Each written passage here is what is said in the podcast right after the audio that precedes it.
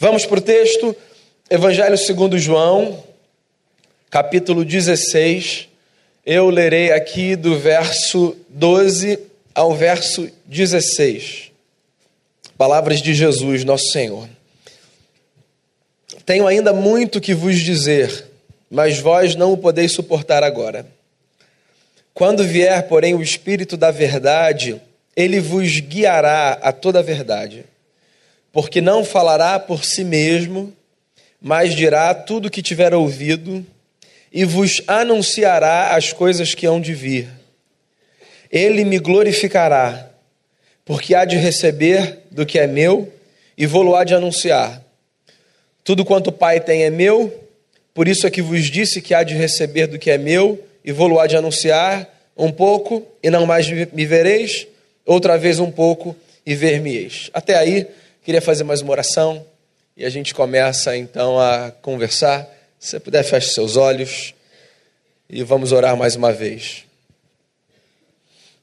Senhor, que diante da tua palavra o nosso coração seja sondado, que a presença do teu Espírito, sobre quem tanto temos falado, seja evidente no nosso meio, não apenas através da leitura do texto da exposição do texto, mas através de cada momento dessa celebração. Que o Teu Espírito Santo nos faça crescer na fé e nos faça caminhar de maneira digna da vocação que nós recebemos. Que o Teu reino venha, que o Teu governo se manifeste na nossa vida, como nós cantamos, e que a certeza da Tua presença nesse lugar, nesse momento, gere no nosso coração a expectativa de ouvirmos a voz do Senhor. Perdoe-nos os pecados, purifique o nosso coração e fale com a gente nesse momento. Eu oro a Ti pedindo isso por graça em nome de Jesus. Amém. Você já deve ter ouvido pessoas dizerem isso. Se conselho fosse bom, seria vendido e não seria dado. Eu acho isso, com todo respeito, uma grande besteira. Todos nós precisamos de conselho do que é dado mesmo, de um bom conselho. Eu me lembro da carta aos Hebreus, onde o autor diz assim: Lembrai-vos dos vossos guias, que vos ensinaram a palavra de Deus. Me lembro também de uma frase de Isaac Newton, que olhando para a sua trajetória, afirmou: Se eu cheguei até aqui, foi porque eu subi nos ombros dos gigantes. Todos nós precisamos de conselho. Por uma razão muito simples. Um mundo sem conselho é um mundo fadado ao insucesso. Olha só, a história não evolui apenas como resultado do progresso que nós fazemos. A história evolui como resultado do progresso que nós fazemos, que por sua vez é resultado da sabedoria que nós adquirimos. Da perspectiva bíblica e cristã, o mundo não funciona sem conselho e sem sabedoria. Qual é o meu ponto nessa manhã, ao fazer esse preâmbulo? É o de refletir com você sobre o papel do Espírito Santo, sobre quem nós temos falado já há alguns domingos, como nosso sábio conselheiro. Então eu queria que você pensasse no Espírito Santo de Deus, nessa pessoa divina que habita o nosso coração e preenche o nosso interior, como um conselheiro dos céus que nós temos para a caminhada. Eu não sei se você vai concordar comigo se eu disser que nós vivemos em um mundo que atravessa crises. Eu imagino que sim. Há crises de diferentes naturezas que nós atravessamos. E nessa manhã eu queria chamar você a reflexão um pouquinho para uma crise seríssima que nós atravessamos, que eu queria chamar aqui de crise de sabedoria. E eu acho que essa crise de sabedoria que nós atravessamos no mundo hoje é resultado de uma confusão social que nós temos nos papéis que nós desempenhamos. Eu vou fazer um desenho aqui que talvez te soe meio caricato dos papéis sociais que hoje nós temos tradicionais, mas para provocar exatamente a nossa reflexão. Eu não sei se você já reparou, mas os cinco papéis sociais que nós temos em termos de faixa etária Eles estão absolutamente confusos nas suas funções e nos seus desempenhos, consequentemente. Eu estou me referindo ao papel da infância, criança, adolescente, jovem, adulto e idoso. Pensa comigo, as nossas crianças hoje, e eu talvez fale mais do Ocidente, porque esse é um cenário que nos cerca quase que por todo o Ocidente, as nossas crianças são chamadas à vida adulta cada vez mais cedo. As nossas crianças são erotizadas precocemente. Na verdade, eu não precisava nem falar precocemente, porque o simples fato de dizer elas são erotizadas já é um problema. As nossas crianças são expostas excessivamente à tecnologia.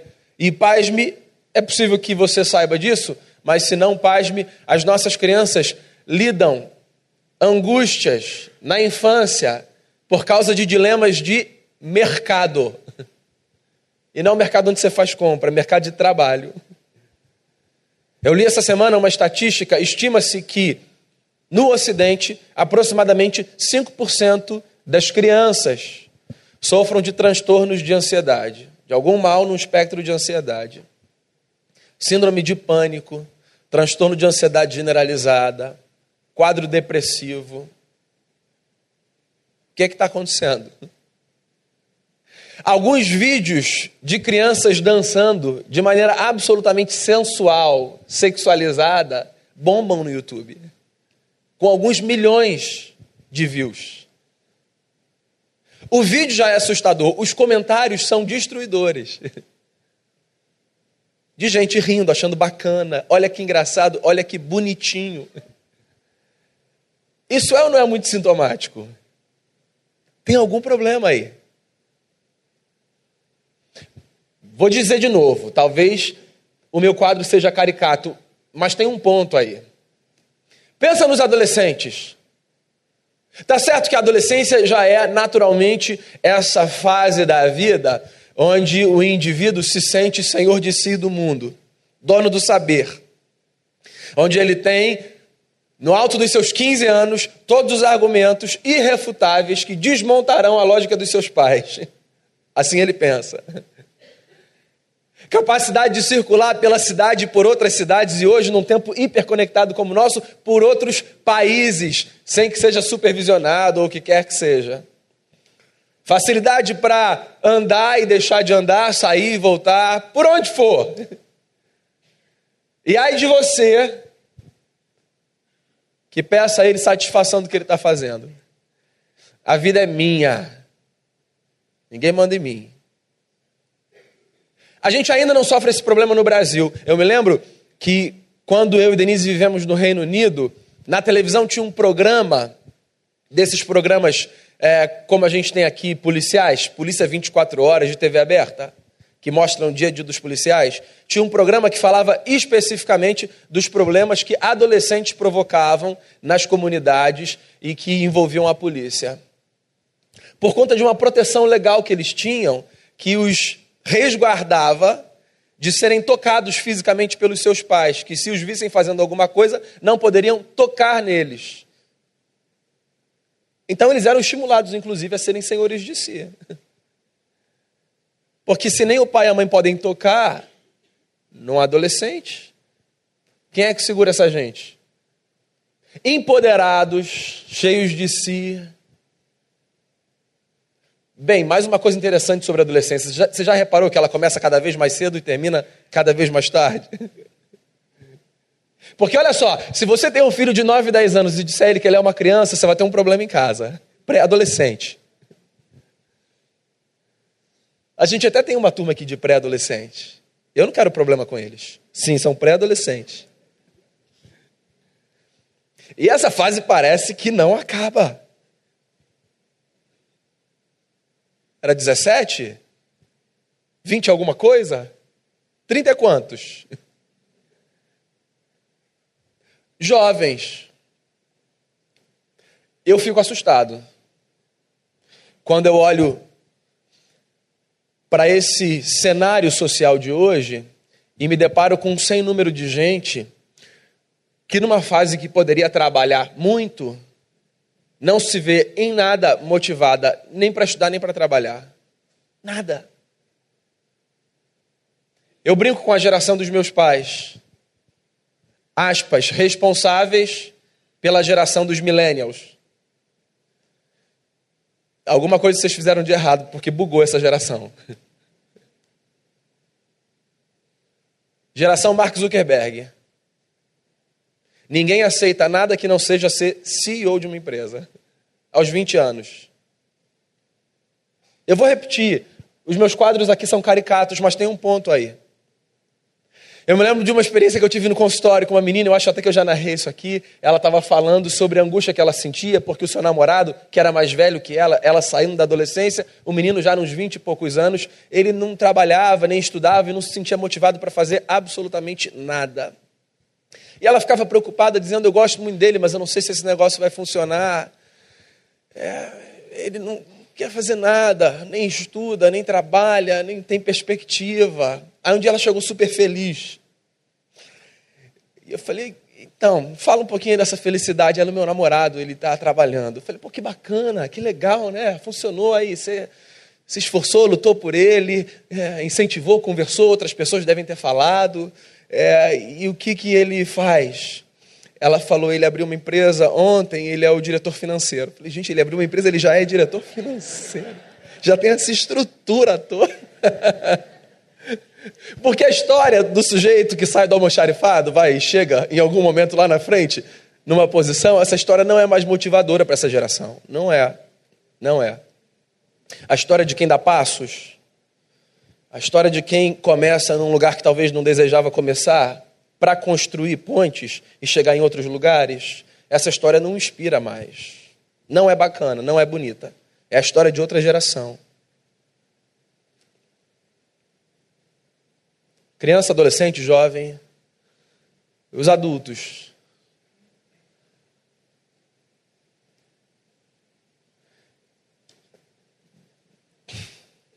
Vou descer, vou conversar com os jovens. Tem alguma coisa errada também. É. A quantidade de adultos que terceirizam responsabilidades.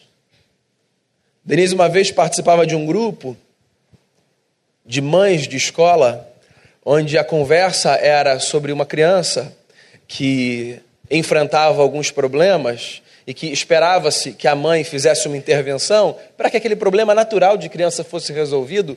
E a resposta da mãe, ao invés de ser, não no grupo, mas fora dele, é, a gente vai conversar aqui em casa, vai ver o que é possível, ou conversar com a escola, a resposta é, mas eu já falei com a babá. É. Porque essa responsabilidade não é minha.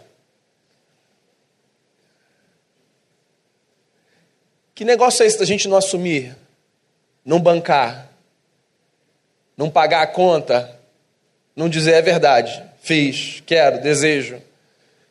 Eu acho, inclusive, que esse é um dos maiores indicadores da maturidade, a capacidade que a gente tem de bancar o que a gente faz, assumir o que a gente faz. Quem é o sujeito maduro? O sujeito maduro, dentro do contexto da nossa conversa, é o sujeito que tem condição de bancar aquilo que faz, de assumir responsabilidade pelos seus atos, pelas suas escolhas pelas consequências que virão.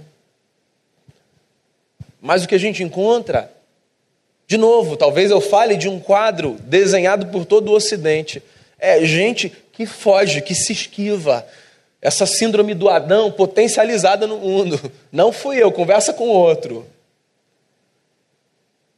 E aí, você acha que os idosos estão aonde nesse negócio? À margem vistos como se nenhuma contribuição tivessem para a construção do mundo. Olhados quase como que se fossem assim um. Ah, aquela cara de peninha, não sei. Qual é o resultado disso? Desses papéis todos confusos? Uma crise de sabedoria. A gente tem um problema social. Porque esses papéis, se eles estão desse jeito, todo confusos, mal desempenhados, desorganizados, fora de ordem, esticados, inevitavelmente a gente vai ter uma crise social. Que eu resolvi chamar aqui nessa manhã de crise de sabedoria. Nós temos uma crise mundial de sabedoria. Talvez para algumas pessoas isso não importe. Por que, que eu estou batendo nessa tecla? Porque nós somos cristãos. E como cristãos, nós acreditamos que o mundo se constrói a partir da sabedoria. Nós somos parte de um povo que acredita que a sabedoria é a chave que faz a máquina da vida funcionar. Isso é um pilar da tradição judaico-cristã. Nós acreditamos que Deus sustentou o mundo e criou o mundo, perdão, de tal forma que para que a vida seja bem vivida e para que a história seja bem escrita, viver com sabedoria é fundamental. Qual é o problema? O problema é que sabedoria não é um negócio que a gente compra, nem pega emprestado, nem nada. Sabedoria é resultado de uma dinâmica de vida onde cada grupo desempenha o seu papel da forma apropriada para que quem já viveu mais passe para quem já viveu menos e passe para quem já viveu menos, e etc. E etc. Deus fez o mundo para ele funcionar assim. Lembra do decálogo de Moisés? Então, lembra do mandamento?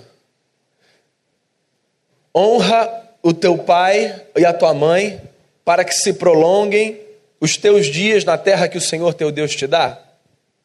Então, lembra que a gente reduziu esse mandamento a um mandamento para criança? Que foi um grande erro nosso. Todo mandamento do Decálogo é mandamento social. O Decálogo é um projeto divino para reeducar um povo que saiu do cativeiro a viver não mais a partir do paradigma do escravo, mas a partir de um povo que foi chamado para construir uma história completamente diferente.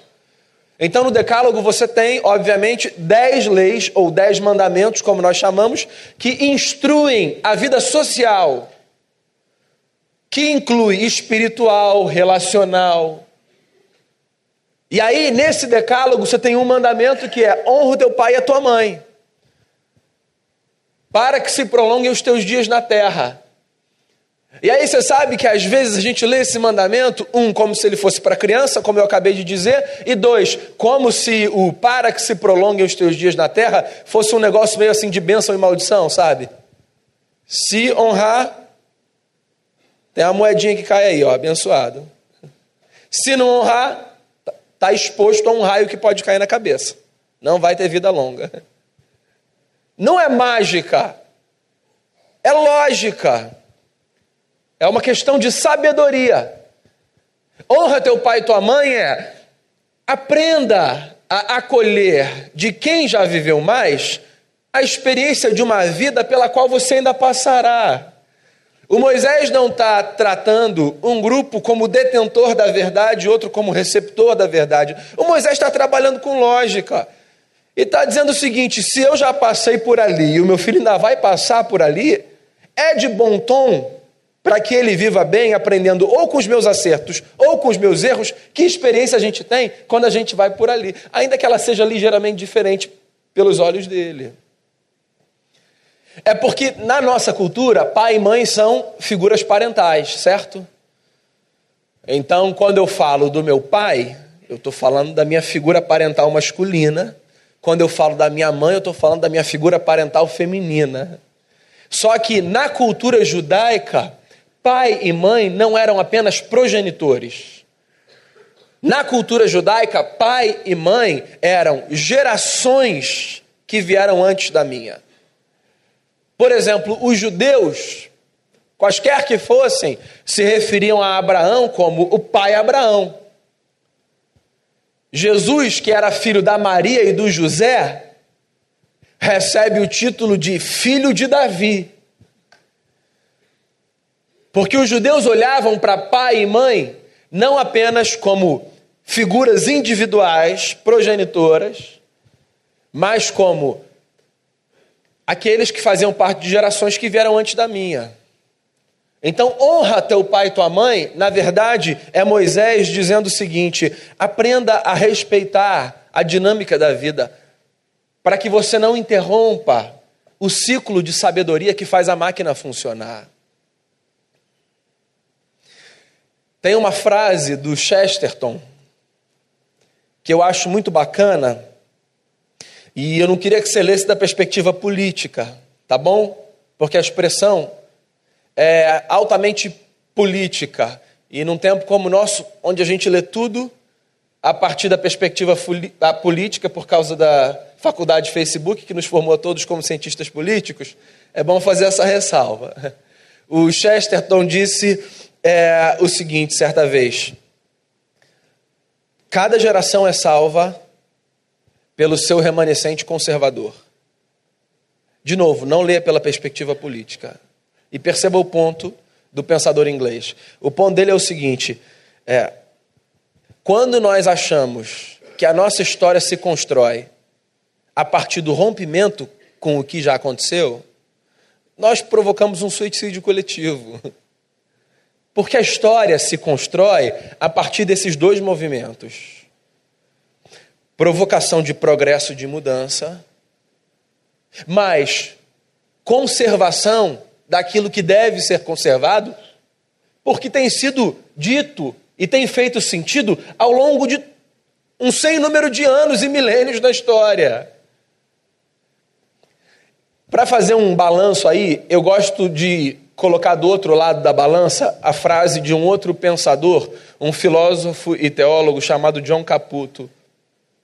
Ele disse o seguinte: de novo, não leia da perspectiva política, tá? A única forma de se manter uma tradição é sendo progressista, porque o conservadorismo não conserva, o conservadorismo mata. Eu acho isso muito bacana e eu gosto de colocar o Chesterton de um lado e o John Caputo do outro lado. Pelo seguinte, pensa comigo. O mundo é dinâmico e a gente muda o tempo todo.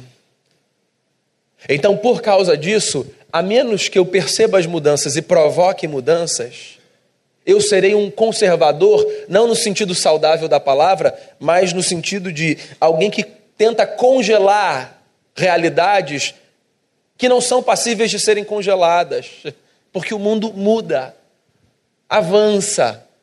No entanto, o mundo muda e avança, mas isso não significa que eu precise romper com o que aconteceu, romper com o que foi dito, romper com o que foi construído, romper com tudo aquilo que foi deixado como um legado para a gente.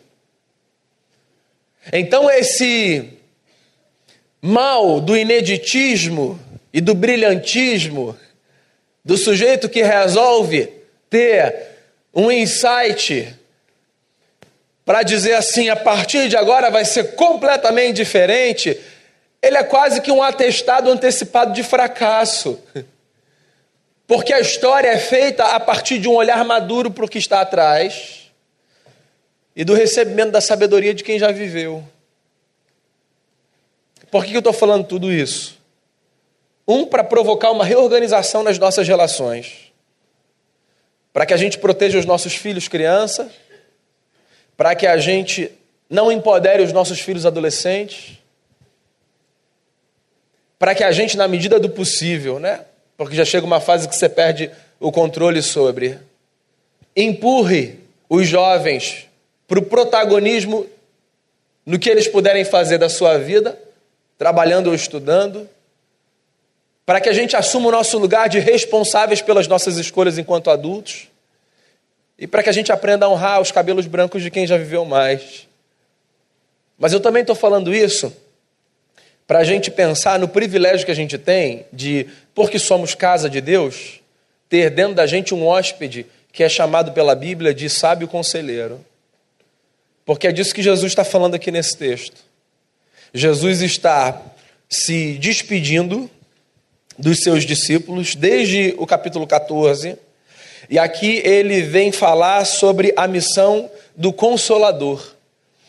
E entre os versos 12 e 16, Jesus fala sobre o Espírito Santo, que ele chama de o outro Consolador, como a pessoa divina que nos chama ao caminho da sabedoria.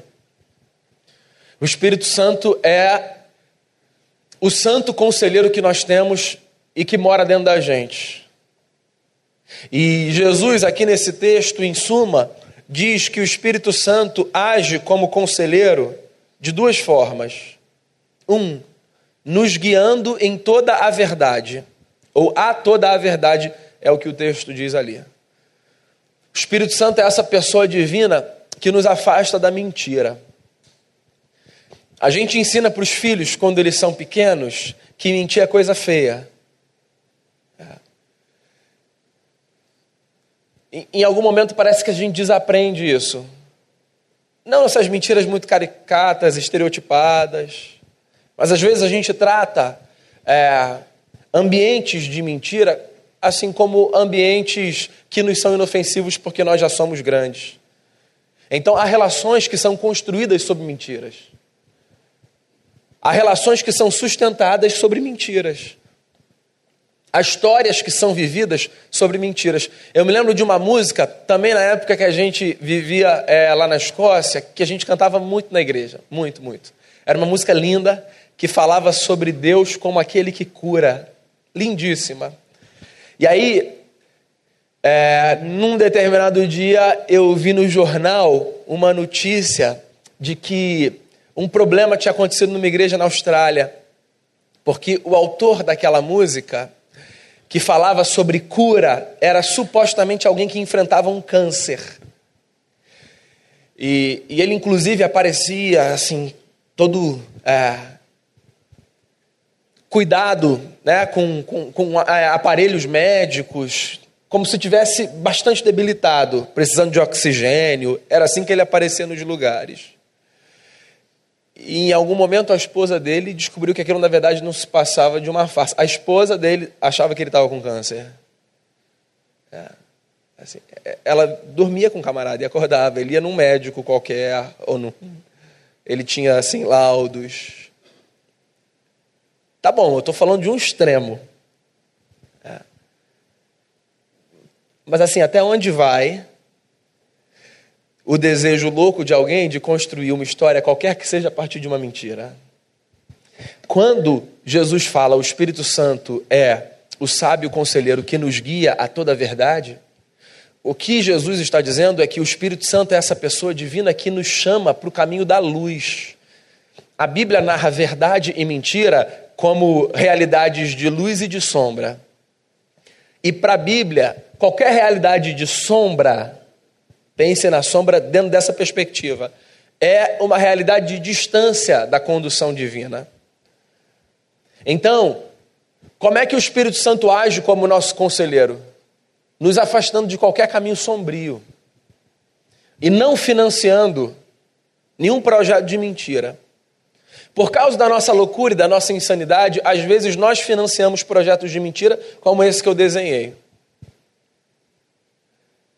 Mas Deus nunca entra nesse negócio. Nunca entra. Você sabe qual eu acho que é uma das piores coisas que nós fizemos com a pessoa do Espírito Santo?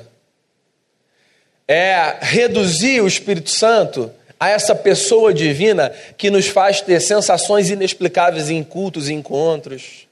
Então, assim, tem um culto muito agitado, onde as pessoas estão ou um chorando muito, ou dependendo da comunidade, tendo experiências sensoriais e corpóreas muito incomuns, tremendo, é, ou o que quer que seja. Chega de descrição. E aí, a leitura que a gente faz é assim: nossa, o Espírito Santo está ali. E eu não vou entrar no mérito de discutir se está, se não está, mas sabe o que eu acho curioso? Por que, que a gente faz a leitura de que o Espírito Santo só está em lugares onde há esse negócio de agitação? Por que, que a gente não lê assim, o Espírito Santo está ali quando a gente vê uma pessoa tomando uma decisão sábia e rompendo com uma mentira que alimentou e chegando para o lado da verdade? Se não é o Espírito Santo que faz isso, quem é que faz? A presença do Espírito Santo também se evidencia no coração quieto de quem vive uma história cheia de ética, porque teve a sua vida revolucionada pelo amor de Jesus. O Espírito Santo também se evidencia quando, tentado a fazer uma escolha que me leva para a sombra, eu tomo força e dou um passo na direção da luz. Isso também é Espírito Santo. Porque o sujeito cheio do Espírito Santo não é apenas, nem principalmente, o sujeito que fala línguas estranhas. O sujeito cheio do Espírito Santo também é, no nosso caso, um sujeito que fala um bom português que abençoa o próximo com as suas palavras e não que fere. Porque o Espírito Santo é a pessoa divina que nos leva para o caminho da sabedoria. E sabedoria é isso. Eu me afastar da sombra e vir para a luz. Eu perceber a dinâmica da luz divina que pode brilhar dentro da nossa alma e revelar para a gente a sujeira que existe para que a gente limpe tudo e tome um caminho completamente diferente na vida. Ele nos guiará a toda a verdade. Semana passada, depois do culto, alguém perguntou para mim assim: Eu quero Deus morando dentro de mim, como é que eu faço? Simples assim. Venha para a luz. Rompa com qualquer resquício de sombra onde você se abriga. Diga a Deus, para fora ou para dentro, Ele vai te ouvir. Faça morada em mim, me encha com o teu espírito, me esvazia do que eu estou cheio, me enche do que eu estou vazio. Me dê sensação de plenitude que só a tua presença pode me dar. E me faça andar nos passos de Jesus de Nazaré, o meu Senhor. É disso. Se você vai tremer ou não vai tremer, essa é uma questão sua e do Senhor. Se você vai falar um negócio que ninguém entende ou não vai falar, isso é seu e do Senhor. Você vai ficar grudado numa parede, esse negócio é seu e do Senhor. O meu ponto é: quão próximos de Jesus nós seremos quando pedirmos a Deus para nos encher do espírito de sabedoria que pode ser derramado sem medida sobre a nossa história. Ele nos guia a toda a verdade e ele glorifica o Filho. Essa é uma das coisas mais bonitas que eu acho nas três pessoas da Trindade, essa dinâmica de honra. O Pai honra o Filho e o Espírito. O Espírito honra o Pai e o Filho. O Filho honra o Pai e o Espírito. Não sei se eu falei tudo certinho. Você entendeu? Ele me glorificará.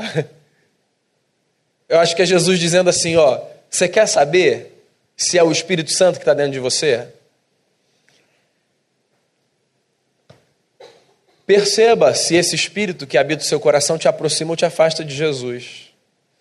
O Espírito Santo nunca vai levar você para longe de Jesus. E como é que você pode aferir se você está longe ou perto de Jesus?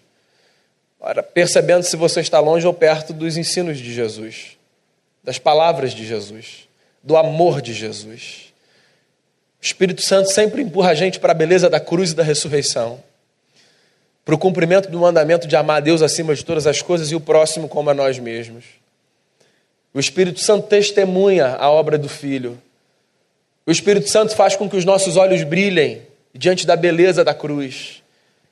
O Espírito Santo enche o nosso coração de paixão, de afeto e de amor por esse Deus que nos salvou de graça, por um Deus que não se impressiona com a nossa presença no domingo, mas que tem o seu coração derretido quando vê o nosso coração quebrantado, por um Deus que celebra quando um filho volta para casa por um Deus que faz festa com aquilo que a gente faz festa, pequeno que seja diante dos homens, mas sempre grandioso aos olhos do Senhor. Com um Deus que vê o que ninguém vê, o que não significa apenas o erro que a gente comete, mas o acerto que é resultado do nosso esforço e que às vezes não é contemplado por ninguém ou é desprezado pelos outros. Deus faz festa. O Espírito Santo é esse vento divino que preenche a nossa história e diz assim: nada vai fazer mais sentido para você do que estar tá cada vez mais perto de Jesus. Espírito Santo, o hóspede divino, que faz com que no nosso coração haja um desejo, o desejo de seguirmos as pegadas do Mestre Jesus de Nazaré. Em Israel, no primeiro século, os rabinos tinham um ditado, dentre tantos: Cubram-se com as poeiras, ou com a poeira, dos pés dos vossos mestres.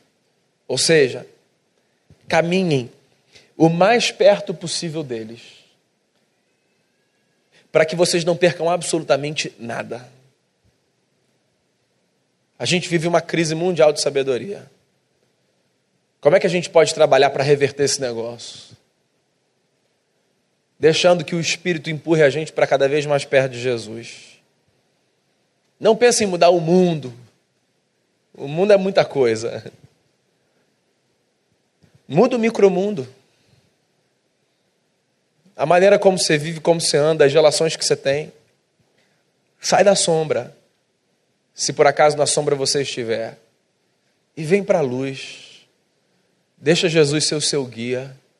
Não tem nada melhor do que trabalhando onde você trabalha, vivendo onde você vive, fazendo as escolhas que você tiver, você ter a consciência de que cada passo seu, na verdade, é uma pisada e uma pegada de Jesus.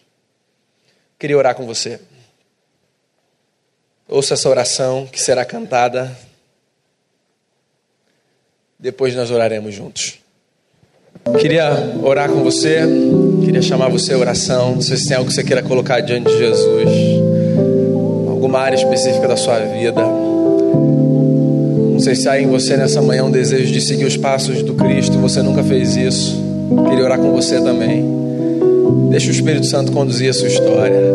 Se tem algo que você queira colocar diante de Deus em oração, seja a sua vida como um todo, pela primeira vez você vai fazer isso, seja algo pelo qual você queira orar, eu queria convidar você a sair do seu lugar e a vir aqui à frente, porque a gente vai fazer uma oração enquanto a gente ouve essa canção ser entoada mais uma vez.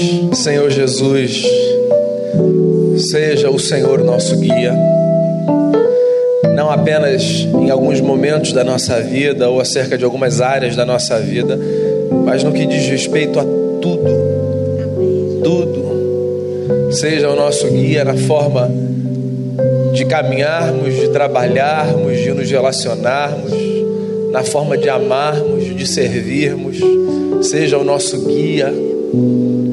Espírito Santo de Deus, encha a nossa vida e nos empurre para perto de Jesus. Encha a nossa vida.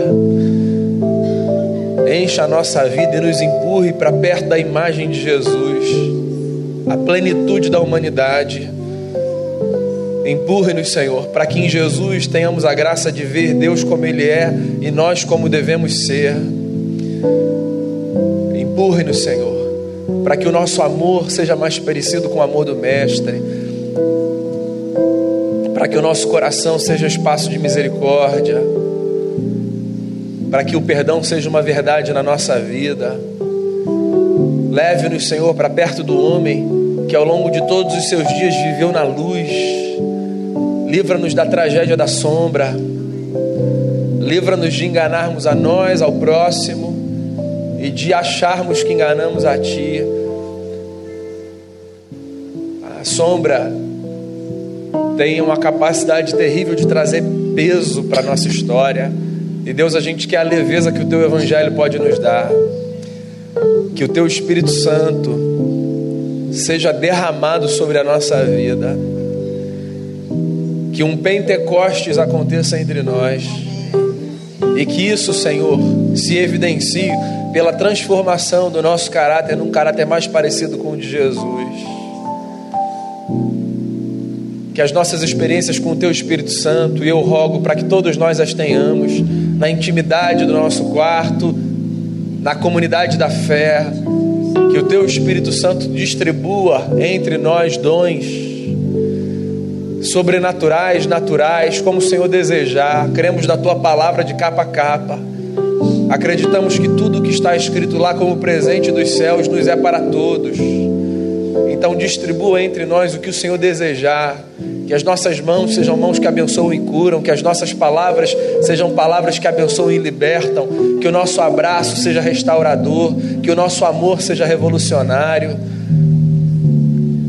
que a nossa misericórdia seja impactante, que a nossa hospitalidade, Senhor, seja provocadora de transformações no mundo de gente que não é acolhida. Que o Senhor distribua entre nós a graça de termos sonhos que mudarão a nossa história. Que o Senhor nos dê a possibilidade de vermos como os teus filhos podem ver, visões, Agora que tudo isso seja feito dentro da maturidade de uma comunidade que quer ser mais do que qualquer coisa parecida com Jesus. Livra-nos do desejo infantil de querermos parecer uma comunidade cheia de Ti, apenas pelo arrepio no braço e pelas lágrimas que correm pelo rosto. E leve-nos, Senhor, para sermos uma comunidade cheia do Teu Espírito, por sermos homens e mulheres parecidos com Jesus de Nazaré. Deus, que quem nessa manhã, pela primeira vez, expressou diante de ti o desejo de seguir os passos de Jesus, que o teu espírito seja derramado numa medida abundante, inquestionável, que a presença do teu espírito, Senhor, inunde esse coração. E que essa pessoa saia daqui nessa manhã com a boa notícia de que agora ela é casa de Deus, de que o teu espírito fez nela, nele morada quem chegou aqui sozinho e angustiado, volte, Senhor, com companhia pela tua presença e cheio de satisfação e de vida. Que a beleza da comunidade da fé nos inspire a uma caminhada, Senhor, de honra, honra mútua e, acima de tudo, de honra a Ti. Espírito Santo de Deus, preenche o nosso coração e leve-nos para perto de Jesus e para a luz da verdade. É a oração que eu faço, em nome por amor do nosso Cristo.